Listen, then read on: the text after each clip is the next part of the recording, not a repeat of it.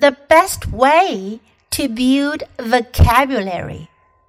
The best way to build a good vocabulary is to read a great deal and to participate in a lot of good talks.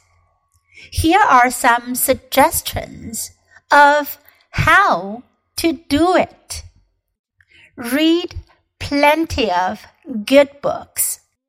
When you come across a new word or a new meaning of an old word, stop and see if you can understand it from its context.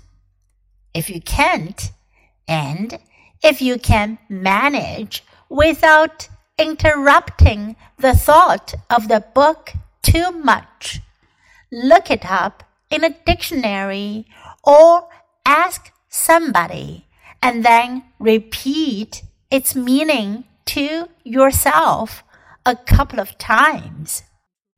If you are really conscientious, write the word and its meaning in a personal vocabulary list, preferably using it in a sentence. Or you can keep a special vocabulary notebook. Go over the list from time to time. Further, try to use a new word in writing or conversation a few times over the next several days.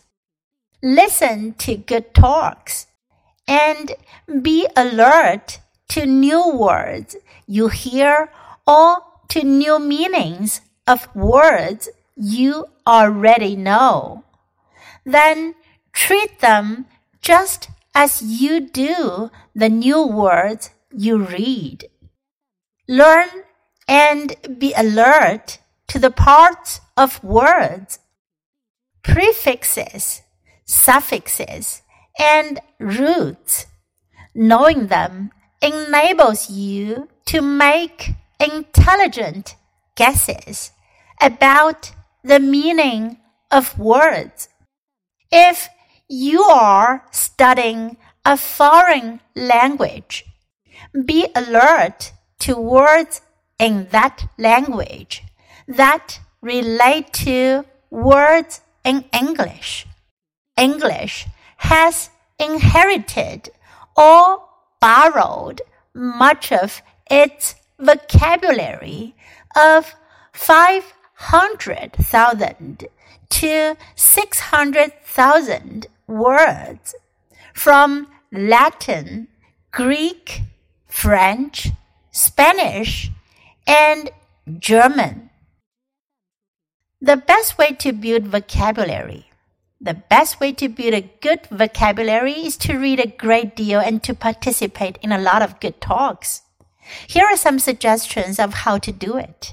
Read plenty of good books. When you come across a new word or new meaning of an old word, stop and see if you can understand it from its context. If you can't, and if you can manage without interrupting the thought of the book too much, look it up in a dictionary or ask somebody and then repeat its meaning to yourself a couple of times. If you're really conscientious, write the word and its meaning in a personal vocabulary list, preferably using it in a sentence, or you can keep a special vocabulary notebook. Go over the list from time to time. Further, try to use a new word in writing or conversation a few times over the next several days. Listen to good talks and be alert to new words you hear or to new meaning of words you already know. Then treat them just as you do the new words you read. Learn and be alert to the parts of words, prefixes, suffixes, and roots. Knowing them enables you to make intelligent guesses about the meaning of words. If you are studying a foreign language, be alert to words in that language that relate to words in English. English has inherited or borrowed much of its vocabulary of 500,000 to 600,000 words from Latin, Greek, French, Spanish, and German.